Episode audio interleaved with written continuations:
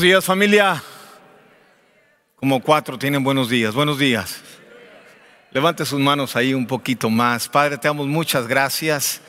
Qué increíble es conocerte, Señor. Qué impresionante es saber que el Dios de amor, el Dios que hizo los cielos y la tierra, ha fijado sus ojos en nosotros. Que el único y sabio Dios nos ha escogido para amarle, para servirte, Señor, para amar a la gente y poder mirar milagros impresionantes alrededor de nuestra vida. Señor, te damos muchas gracias en el nombre poderoso de Jesús.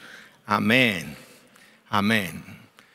Dígale al que está enseguida, voltee con el de enseguida y dígale al único y sabio Dios. Dígaselo así al único y sabio Dios. Vamos a hablar de eso durante este tiempo y, hemos tenido un recorrido donde nuestros líderes, la gente que nos ha compartido, nos ha llevado por un recorrido en la palabra impresionante durante estos, estos meses, este tiempo y, y hemos aprendido muchas cosas. Por ejemplo, el pastor Juan nos habló acerca de imagina amar al Señor como tu prioridad, vivir su palabra, cumplir su misión. Luego después vino el pastor Fermín y nos habló sobre, imagina caminar en el Espíritu, vivir siendo fiel. Horacio, el pastor Horacio nos habló sobre mucho más de lo que te imaginas y amar, imagínate amar como Dios ama. Nos estuvieron compartiendo la palabra y la palabra ha sido viva y eficaz y dice la Biblia más cortante que todo es de dos filos. Después vino Josué y nos habló sobre una actitud correcta. Marco nos abrió sobre construye un legado. Israel nos, nos habló la última vez sobre quién es tu zapatero. Yash Barajas nos habló sobre, imagínate, servir a Dios con excelencia. Jill nos habló sobre cuál será tu historia. Carlos nos habló sobre identidad en Cristo, Brian nos habló sobre barcas vacías y, es muy impresionante el recorrido por el que nos han traído en la palabra, porque cuando tú abres la palabra hay acontecimientos impresionantes. Y ahí es donde tú y yo podemos conocer al único y sabio Dios. A ver, diga, el único y sabio Dios. La gente que está en casa, ahí atrás de esta plataforma por línea, te pediríamos que escribas ahí en el chat el único y sabio Dios. Y que pueda llegar la palabra hasta tu hogar y poder tocar el corazón tuyo de una manera impresionante, que sucedan aún atrás de pantalla milagros y prodigios como los que solamente Dios puede hacer. Alguien comenzó a escribir sobre las mentes más destacadas de los últimos tiempos y, los describió como hombres impresionantes, como mujeres con un intelecto bien avanzado, como gente que impresionó al mundo entero, gente que cambia culturas. Cuando empezaron a escribir sobre esas mentes destacadas y las ideas que se producen en hombres y mujeres tan impresionantes en nuestro tiempo y aún en la historia de la humanidad, dice que fueron gente que cambiaron culturas, concebían ideas impresionantes, sobresalieron entre los demás, lograron y siguen logrando inventos impresionantes, son capaces de impactar el mundo y sus diferentes culturas, la sabiduría que la gente ha pensado que, que, puede controlar sus vidas, les han hecho concebir ideas muy impresionantes inventar cosas muy impresionantes. Pero aún de esa gente sabia que se escribió, y se describe como mentes, como intelectos bien impresionantes, como gente que consiguió títulos, posiciones, gente que logró destacarse en el mundo entero. De muchos de ellos, aún después de haber logrado lo que lograron, se dice de ellos, amaban la humanidad, pero odiaban las personas. Ellos aún con una mente tan destacada, aunque transformaron civilizaciones enteras, eran crueles y aborrecedores de lo bueno. Muchos de ellos con títulos impresionantes, con carreras y logros increíbles, sin dominio propio, con, ausencia del verdadero amor en sus vidas y la mayoría los miraban como sabios, ellos mismos se miraron y se pensaron sabios y al final parte de la Biblia dice que terminaron como necios. Cuando San Pablo empieza a escribir, y San Pablo era un hombre muy destacado, cambió la historia, eh, eh, al haber conocido a Jesucristo y la sabiduría que proviene de Dios, cuando uno empieza a hablar de estas mentes destacadas, les escribe a los romanos. Y cuando tú lees la historia de Roma, cuando tú lees lo, que sucedía en ese pueblo de Roma, a cual más quería ser romano. Era gente que cumplía metas, que lograba propósitos, que se destacaban en el mundo entero. Entonces la mayoría de la gente quería una carta de romano por lo que los romanos habían logrado y querían, querían eh, eh, eh, pues no, sé si decirle su green card. De Roma, pero, pero querían ser romanos porque era un pueblo muy destacado. Pero sin embargo, Pablo, cuando preocupado por los romanos, por esa gente sabia e inteligente, les escribe a ellos y les dice, Romanos 1, 21 y 22, les dice, porque habiendo conocido a Dios, si así era gente bien inteligente y en algún momento tuvieron un encuentro con el Dios, con el único Dios sabio y poderoso. Dice, y habiéndolo conocido, no le glorificaron como a Dios, ni le dieron gracias. Antes se desvanecieron en sus discursos y el necio corazón de ellos fue entenebrecido, diciendo ser sabios, se hicieron necios. Entonces tú dices, qué increíble, ¿cómo puede uno ser tan inteligente y de todos perderse en su inteligencia? Todo por no recurrir al único y sabio Dios. Y a ellos mismos, donde Pablo los describe de esta manera, les, les, en el último versículo de su carta a ellos, a gente inteligente, a ver, levanten la mano los inteligentes. Sí, oye, si yo digo así con todas, sin agraviar lo presente, ni nada de eso, sin, sin, con muchas disculpas de, de antemano, si yo digo levante la mano los tontos, nadie la va a levantar. Esa es la neta, ¿verdad? Pero ahora, levanten la mano los inteligentes. Claro. O sea, Dios nos dio inteligencia. Dios nos dio para poder lograr cosas. O sea, Él nos crió con, con, inteligencia, nos crió para que pensáramos de la mejor manera, aunque uno nos hemos pirateado y nos hemos ido por otro lado. Pero a esa gente tan destacada, a esa gente donde Pablo les escribe y les dice, hey, ustedes conocieron a Dios. ¿Por qué se desviaron y no le dieron gracias? ¿Por qué no dependieron de Él? En su último versículo, escribiéndoles a ellos, les dice a esta gente inteligente, Romanos 16, 27, al único y sabio Dios, sea gloria mediante Jesucristo para siempre. Amén. Al único y sabio Dios. A ver, volteé con el de enseguida y dígale, al único y sabio Dios. Si usted está ahí en el chat, escriba al único y sabio Dios. Entonces Pablo está hablando con un pueblo bien trucha, que no se les duerme el gallo, un pueblo que había logrado mucho. Sin embargo, él en su último versículo deja por sentado que hay un único y sabio Dios. Nunca los vamos a alcanzar en su sabiduría, nunca vamos a lograr cosas mejores que si dependemos en él. A un, a un amigo de él, muy jovencito, llamado Timoteo, Pablo empieza a escribirle sobre su llamado, el hombre está ejerciendo su llamado, el hombre está haciendo las cosas dentro del plan de Dios, está queriendo tener un corazón para Dios, pero Pablo aún a este jovencito le dice, aún con toda tu inteligencia, toda tu fuerza, Pablo sabía que los muchachos se fatigan y se cansan, que desfallecen. Él sabía y le escribe a Timoteo, espérate, déjame te digo dónde tiene que estar tu fundamento. Y cuando le escribe a Timoteo en 1 Timoteo 1:17 le dice, por tanto, al rey de los siglos, inmortal, invisible, al único y sabio Dios, sea honor, gloria por los siglos de los siglos. Amén. Déjeme decirle que, ¿qué descubrió Pablo. No sé cómo pues no sé si mencionar su cantón. A ver, dígame cantón.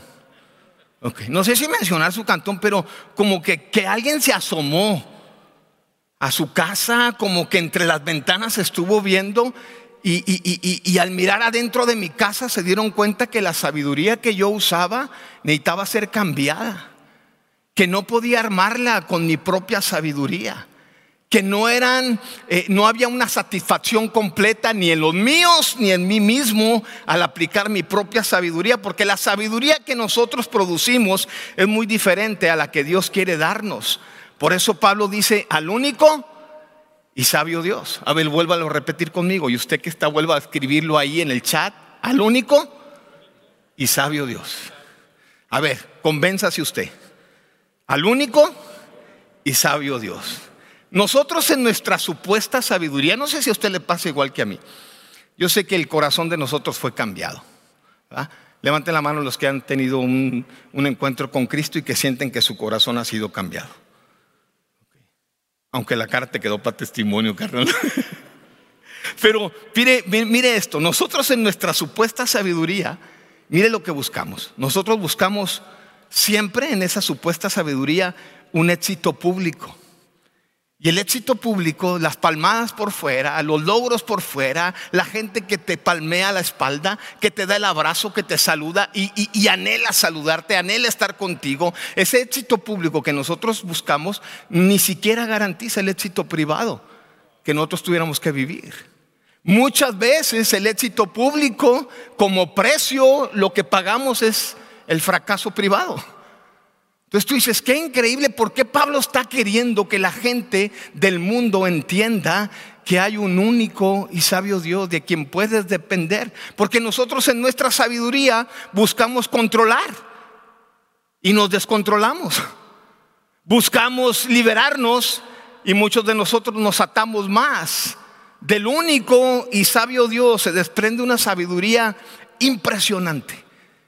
Mire la sabiduría que se desprende del único y sabio Dios. Santiago 3:17 dice, pero la sabiduría que es de lo alto, de ese sabio Dios, es primeramente pura.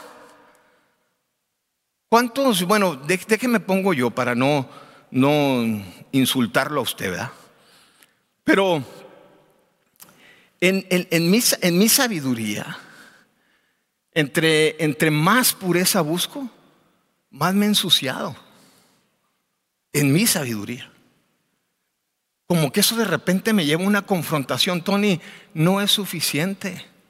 No es suficiente tu sabiduría y tu inteligencia para que les hables a los tuyos con limpieza, con pureza, a tus hijos los guíes por un sendero limpio. O sea, no ha sido suficiente. Y en cambio la sabiduría de lo alto dice, primeramente es pura, después pacífica, benigna, amable, llena de misericordia y de buenos frutos, sin incertidumbre ni hipocresía. ¿A, qué horas me torcieron? ¿A qué horas me descubrieron que la sabiduría que yo manejo contiene cierta hipocresía? ¿A qué horas miraron por las ventanas de mi cantón? ¿A qué horas vieron mi vida privada y los candados que tengo cerrados donde no quiero que nadie se, nadie se entere de lo que hay allá adentro? ¿A qué horas abrieron las puertas que yo tenía cerrada para darse cuenta que manejo una sabiduría con cierta hipocresía y con cierta incertidumbre? En cambio, la que viene de Dios ni es hipócrita ni tiene incertidumbre, pero se desprende del único y sabio Dios. Cuando Pablo empieza a hablarle a los romanos, él sabía que era gente, un pueblo muy impresionante, intelectuales, gente con títulos, gente con muchas metas cumplidas, o sea, eran logros increíbles. Ellos habían chambeado para lograr eso. Ellos habían eh, chambeado para destacarse entre la gente del mundo entero. Eran admirados por muchos. Sin embargo, a final de cuentas se desviaron en su propia y supuesta sabiduría. Y Pablo les habla a ellos, hey, hay un único y sabio Dios. Entiéndanlo. Pablo quería que ellos entendieran. Y, ese Dios, ese Dios es el que, el que no cambia. Ese sabio Dios es el que Pablo les está hablando y es el que nunca cambia, siempre es el mismo, siempre está vestido del mismo amor, siempre está vestido de la misma sabiduría, es el único y sabio Dios en el cual no hay mudanza ni sombra de variación, lo dijo Santiago cuando le está escribiendo a los creyentes y les dice, hey, Santiago 1.17, toda buena dádiva. Y es como si Santiago quisiera que escucharan, hey, escúchenme, escúchenme iglesia, gente que cree en Dios. Es, es, como si Santiago quisiera gritarle al mundo entero y a la gente que quiso depositar su confianza en Él, pero que al mismo tiempo usaba de su propia sabiduría. Hey, gente cambiante, gente que varía, miren. Y Pablo y Santiago les escribe, todo don perfecto desciende de lo alto del Padre de las Luces. En Él no hay mudanza. En Él no hay sombra de variación. En cambio, eh, como que nos da, nos, nos, nos deja muy claro que nosotros si mudamos nuestro carácter, si variamos en nuestra forma de ser. Y Él está diciendo, esa sabiduría que se desprende del Dios de lo alto, no varía. No hay mudanza, no es de acuerdo a la circunstancia. No es de acuerdo a, tu bronca, no es de acuerdo a eso. No es un Dios, no es una sabiduría circunstancial. Es no varía, no cambia. En cambio nosotros tenemos muchas variaciones y nos vestimos de repente nuestro carácter de seda, pero nadie garantiza que al otro día ese mismo carácter vestido de seda se vista de harapos. ¿Cuántos? A ver, levanten la mano los casados. Ah, está bien embarcado, hombre, levántela. ¿Cuántos han mirado a su pareja cambiar de carácter de la noche a la mañana? ¿Cuántos han mirado de repente a su esposa que le llegaron los 21 cambios hormonales y ¡ah! O a su marido que tiene un broncón y varió en su carácter. Ah, pues la sabiduría que hay en el Dios, único y sabio Dios, no varía, no tiene, no tiene sombra de variación. Nosotros en cambio sembramos trigo y paja al mismo tiempo. De repente mezclamos la sabiduría con las tonterías, hacemos una mezcolanza de cosas. Hoy amamos y mañana no garantizamos ese mismo amor. Hoy le, prometo a la patita, hablando de 30 y casi 5 años antes, hoy le prometo a la patita, ¿sabes qué? Prometo serte fiel, estar contigo en las buenas y en las malas y vivir para ti, no poner los ojos en nadie más. Prometo estar contigo en enfermedad, en salud, en prosperidad y en escasez, que ha sido más la escasez que la prosperidad a veces. Pero no le garanticé que durante toda mi vida iba a ser así. Porque no somos. Eh, ¿Usted, usted ha escuchado el anuncio de las, de las herramientas Kratman? ¿Garantía? ¿Lo ha escuchado? ¿Garantía qué? De por vida. Ah, no, nosotros no podemos garantizar eso. En nuestra sabiduría no pudiéramos garantizar que el mismo amor con el que amo hoy, mañana voy a volver a tenerlo. Porque ahorita estoy amando gente y mañana estoy odiando gente. Ahorita todos me caen muy bien, y para no hacer acepción de personas, mañana todos me caen de la patada. Porque no hacemos acepción de personas, ¿verdad? Odiamos a todos por igual. Pero la sabiduría que proviene de lo alto es pura, pacífica, no cambia, no tiene sombra de variación. Ahora, ¿cómo nosotros, a ver, diga yo, a ver, dígalo otra vez, yo, usted que está en casa, diga yo, ¿cómo nosotros ser llenos de la sabiduría de Dios? ¿De qué manera? Oye, tú sabes que he manejado mi vida. Y, yo también, si tengo que confesarle a ustedes, he manejado mi vida con cierta manera de pensar, pensando que soy muy inteligente, que no se me duerme el gallo, que sí la voy a armar, que si me siguen vamos a llegar. Yo me acuerdo cuando me casé con la patita y la puse así en una silla enfrente y le dije, ¿quieres ser feliz, baby? Sí, me dijo, sígueme la onda en todo. Y me capió la fantasía de todos ustedes. Me capió. Y a la vuelta de la esquina, qué infelices, mi hermano. A los meses, qué infelices, qué reclamos, qué rollo, qué pleitos, qué jalezote nos aventamos. ¿Por qué? Porque no garantiza que te voy a llevar al, al lugar donde vas a estar segura. Sin embargo, queremos esa sabiduría así. Dice Deuteronomios 4, 5 y 6. Mira, yo te he enseñado estatutos, decretos como el Señor me mandó, para que hagas así en medio de la tierra en la cual entras para tomar posesión de ella. Guárdalos pues y ponlos por obra, porque esta es tu sabiduría, esta es tu inteligencia ante los ojos de los pueblos, ante los ojos de tus hijos, ante los ojos de tu esposa, de tu esposo, de tus padres, tus vecinos, tus amigos. Esta es tu sabiduría, las cuales oirán estos estatutos y dirán, ciertamente, pueblo sabio y entendido, nación grande es esta.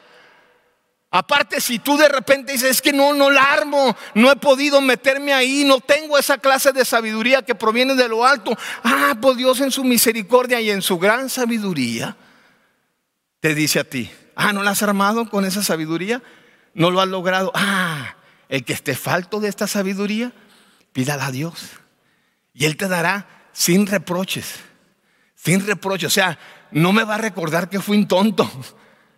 Sin reproches. No me va a recordar las veces que no usé su sabiduría. No.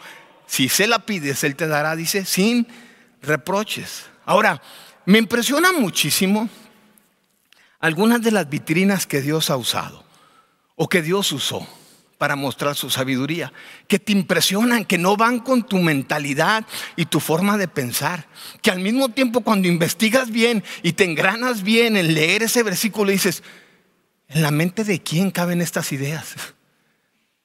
En la mente del único y sabio Dios, no en la tuya, pero en la mente del único y sabio Dios. Y algunas de las vitrinas que Dios usa, para mostrar su sabiduría. Si usted se va a Efesios capítulo 3, versículo 10, dice, mire, esta vitrina que Dios usa, es como exhibiendo su sabiduría, ¿no? Usted, usted ya ha ido al zoológico. Y hay algunas, ¿verdad? Algunas vitrinas ahí, no porque quiera meterme al zoológico ni meterlo a usted, no, pero ahí en el zoológico hay algunas vitrinas donde el zoológico muestra lo que tiene. Entonces Dios abrió unas vitrinas para mostrar y reflejar cuál es su sabiduría. Y cuando usted mira esas vitrinas, usted dice, ¿en la mente de quién? Del único y sabio Dios. Mire esta vitrina, Efesios 3:10. Dice, para que la multiforme sabiduría de Dios. ¿La qué? Otra vez, ¿la qué? Escriba ahí en el chat, la multiforme sabiduría de Dios para que la multiforme sabiduría de Dios sea dada a conocer por medio de la iglesia. A ver, diga, yo soy la iglesia. Volteé con el de enseguida, mírelo y diga, Él es la iglesia. O sea, que Dios escogió a estos que usted está mirando acá enfrente. Y de aquí para allá yo también. Y ahí en tu cantón, en tu casa. Si no me entiendes, cantón es una palabra hebrea que salió del griego y... Pero cuando miras y volteas dices, wow, Dios quiso mostrar su sabiduría y lo escogió a ella. Y lo escogió a él. Y escogió a él. Y cuando tú conoces la vida de la gente dices, en, Reina Valera dijo aquel, no manchéis. O sea, ¿cómo? Yo lo hubiera escogido a él. Hubiera escogido a ella para mostrar mi sabiduría. Oye, Dios de veras se le ocurrió esto, escoger a un grupo de gente, a la iglesia. A ver, digo otra vez, yo soy la iglesia. Ponga ahí en el chat, yo soy la iglesia. A este grupo, y, perdónenme la expresión, pero lo voy a decir porque yo conozco la iglesia. Soy yo. Y lo conozco bien la iglesia. Y usted la conoce bien a la iglesia y es usted. ¿A quién escogió Dios para mostrar su multiforme sabiduría? La iglesia la puso en una vitrina para mostrar su multiforme sabiduría. Este grupo de desadaptados que forman sus propias pandillas. Porque aquí ya vemos un chorro de pandilleros, no de la calle, pero de la iglesia. Y de repente usted dice, Dios escogió estos pandilleros para mostrar su sabiduría. Escribió gente que fabrica rumores, que hoy ama y mañana no garantiza nada. Escogió gente de lo vil y menospreciado del mundo que hoy rechazan a quien ellos quieren y mienten cuando ellos quieren. Eso escogió Dios para mostrar su multiforme sabiduría. Oye, no podía tener una vitrina mejor. Y luego llegó en el peor momento para escoger a esta gente. Según Pablo cuando describe, dice, los escogió de lo vil y menospreciado del mundo. Este grupo, su iglesia, donde Dios quería transmitir y proyectar su sabiduría, los escogió. Yo lo hubiera escogido de Harvard o de algún rollo de esos. Los hubiera escogido y les hubiera pedido primero su currículum y sus títulos que han logrado. Y a ver cómo has manejado esto y cómo has manejado aquello. A ver cómo fue tu vida, cómo manejaste tu matrimonio. Y si me dieran un buen reporte, entonces les decía, tú véntete en esta fila, eres de los escogidos. A través de ti voy a mostrar mi sabiduría. Ah, no, Dios no lo hizo así. ¿En dónde se conciben esas ideas? En la mente del único y sabio Dios. Pero ¿cómo? ¿Cómo se te ocurre escoger a lo vil y menospreciado del mundo para mostrar tu sabiduría? ¿Cómo se te ocurre, Dios, escoger a lo débil del mundo? ¿Cómo se te ocurre escoger a lo vil del mundo, a lo menospreciado del mundo, a lo necio del mundo? ¿Por qué lo haces así? ¿En la mente de quién cabe eso? Yo hubiera escogido lo mejorcito. Y luego nos visitaste en el peor momento, dice Pablo. Estando en tus propios delitos y pecados, estabas muerto en tus propios delitos y pecados. ¿Quién escoge un muerto? ¿En la idea de quién? ¿Quién escoge un muerto? Y muerto en tus propios pecados y delitos. Dice, te visitó en ese momento, estando muerto en tus propios delitos y pecados, para darte vida juntamente con Él. Te perdonó todos los pecados. No nomás te perdonó todos los pecados, anuló el acta de los decretos que había contra ti. Toda la evidencia que levantaste en tu contra, la borró. Yo lo hubiera querido tener aquí. Siempre lo hubiera querido tener aquí. Si escojo a un grupo y lo hubiera querido tener aquí porque van a transmitir y a proyectar mi sabiduría. Y hubiera escogido, hubiera tenido esa, hubiera retenido la evidencia para decirle, hey, espérate, tengo esto en tu contra. Jamás lo voy a borrar.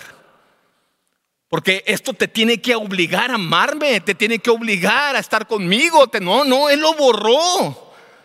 Y Pablo lo maneja de esta manera, hey, las cosas viejas pasaron, todas son hechas nuevas, se borró la evidencia, ya no tienes evidencia, pero también la de aquel, también la de aquel. Oye, borró la evidencia del trato que mi marido me dio, sí, también la borró. Oye, pero estoy consciente, pues hay gente muy buena, muy buena onda aquí, bien machín, bien inteligentes, no fueron tan mal portados. Estoy consciente y digo, bueno, qué bueno que borró la evidencia de ellos porque nomás eran tres renglones. Pero el del cuaderno entero, o sea, ¿cómo se le ocurre borrar la evidencia del, del cuaderno entero? Que aquí volteó para allá y hay dos, tres que parece que formaron todo un cuaderno, ¿no? Entonces tú dices, qué increíble, borró todo. Y cuando tú abres el cuaderno de él, por más que quieras encontrarlo, encuentras limpio. No existe nada. Porque a él le plació en su sabiduría borrar la evidencia que tú habías acumulado, que no te llevaba arriba, te llevaba abajo. Y a través de ti quiere mostrar tu sabiduría, su sabiduría. Entonces, qué increíble. Yo hubiera escogido a alguien más. Ah, sí, pero tú no tienes la sabiduría que Él tiene. Por eso es, si no tienes esa sabiduría y si no harías lo que Él hace, entonces dice, si no tienes esa sabiduría ahí, pídemela, demándamela. Yo no te voy a reprochar, te la voy a dar. Es que increíble. Esa primer vitrina te impacta, pero la segunda vitrina te impacta más. ¿Cómo mostró Él su sabiduría? Cuando tú piensas en la idea de Dios, ¿qué tal que hubiera pedido opinión a las mentes más destacadas del mundo? A los más sabios del mundo. Y hubiera puesto un letrero que todo el mundo volteara al cielo y lo mirara y, se diera cuenta que Dios está pidiendo opiniones y está pidiendo ayuda y está pidiendo colaboración para que alguien le diga cómo sacamos al hombre de su pecado. Y que los más destacados del mundo volteen y digan, wow, Dios me está pidiendo, déjame te doy un consejo. No, no, no, Él no le pidió consejo a nadie. Y en la mente de Dios, el único y sabio Dios, dígalo, el único y sabio Dios, se concibe una idea impresionante, hermano.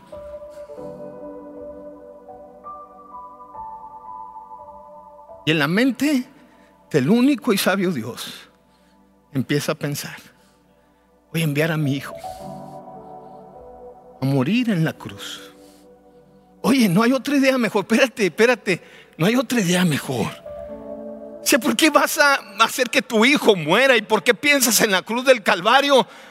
Si somos, y si alguien tuviera que darte una idea y fuera un militar que te diera una idea, a lo mejor te dijera leer el letrero, ¡eh! Manda una bomba y, mátalos a todos. Les dices que no mientan y mienten, les dices que amen y odian, les dices que no hagan esto y lo hacen. ¿Por qué mejor no desapareces a todos? Y él sigue con aferrado, con la idea que se nace, que se produce, que se concibe en la mente del único y sabio Dios. Voy a enviar a mi hijo y piensa en la cruz, mi hermano. Tú dices, qué increíble. Dios no le pidió consejo a nadie. Ya me imagino lo que hubieran em, eh, opinado las mentes más destacadas. Pablo lo entiende y empieza a escribir a la iglesia, te empieza a escribir a ti, me empieza a escribir a mí, eh, porque las palabras de la cruz es locura a los que se pierden. Mas a los que se salvan ese saber a nosotros es potencia de Dios, porque está escrito, destruiré la sabiduría de los sabios, desecharé la inteligencia de los entendidos. ¿Qué es el sabio? ¿Qué del escriba? ¿Qué del escudriñador de este siglo? De los que han conseguido títulos, de los inteligentes del mundo, de los más sabios del mundo, de las mentes destacadas. ¿No ha enloquecido Dios la sabiduría del mundo? Porque por no haber el mundo conocido en la sabiduría de Dios, a Dios por sabiduría, agradó a Dios salvar a los creyentes por la locura de la predicación. Porque los judíos piden señales. Ah, cuántas veces no he sido judío, mi hermano, y le he pedido señales a él. Y los griegos buscan sabiduría. Ah, cuántas veces no me he engreído de esa manera. Mas nosotros predicamos a Cristo crucificado. Es suficiente. La idea que concibió la mente del único y sabio Dios es suficiente. A los judíos es ciertamente tropezadero y a los gentiles locura, pero los llamados a ti, judío como griego, mexicano, americano, lo que sea que seas, europeo, lo que sea, a ti, potencia de Dios, es lo que has escuchado y sabiduría de Dios. Porque lo loco de Dios, escúchame bien esto, lo loco de Dios es más sabio que los hombres. Y lo flaco de Dios es más fuerte que tú, con toda tu sabiduría. Porque mira hermano tu vocación, que no son muchos sabios según la carne, ni muchos poderosos, ni muchos nobles. Qué idea tan increíble de Dios. Salvar al hombre mediante la cruz. ¿Dónde se conciben esas ideas? Esa idea del único y sabio Dios que trastornó aún la mente de tanta gente. Herodes mira a un niño nacer en Belén de Judea y escucha la noticia. Ese niño iba a crecer, iba a ser crucificado. Y la mente de Herodes, de Herodes se trastorna tanto que se convierte en un criminal solamente por no entender que alguien más sabio que él había llegado a casa. Que alguien más importante que él había llegado a casa. Hay tanta gente en la iglesia, mi hermano.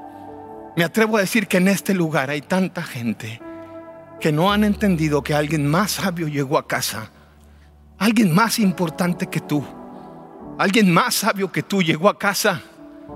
¿Y sabes una cosa? Si no entiendes que alguien más sabio que tú llegó a casa, Vas a truncar la historia de tus hijos. Vas a matar los sueños de los tuyos, como Herodes lo hizo. Vas a matar los sueños de tus padres, los sueños de tu matrimonio, las ilusiones que tus hijos tienen. Solamente porque no entendí que alguien más sabio que yo llegó a casa. Entonces, ¿qué tendríamos que hacer? Dar un aplauso a él, dar un aplauso grande.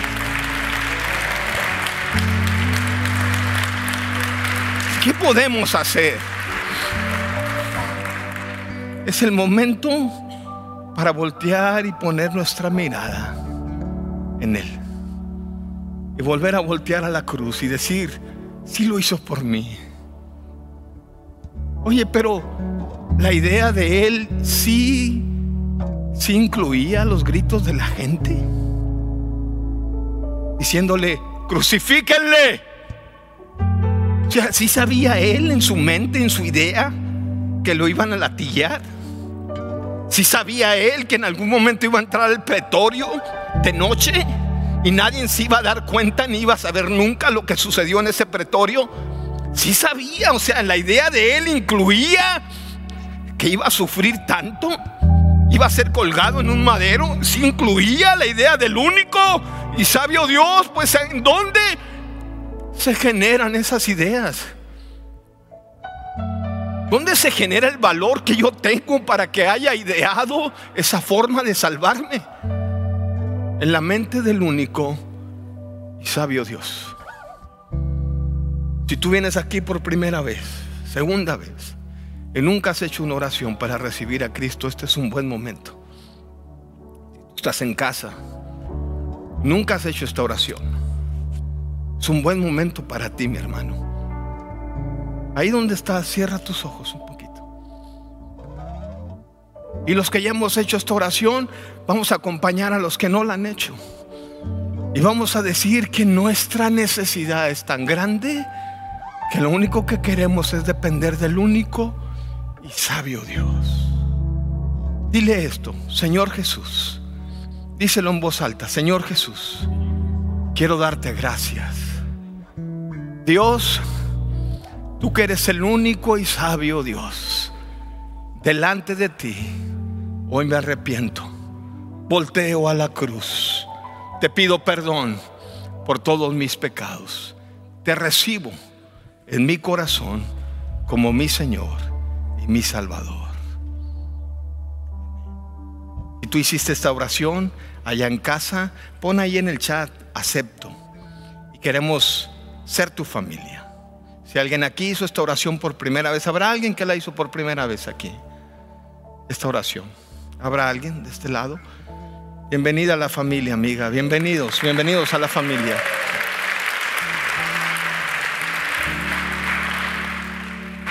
Oramos por nuestros diezmos, nuestras ofrendas, sembradas en el reino, para que el reino se extienda y miles de gentes puedan conocer quién es el único y sabio Dios. Padre, te damos gracias.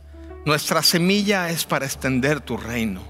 Depositamos nuestros diezmos, nuestras ofrendas, Señor, en el nombre poderoso de Jesús. Amén y amén.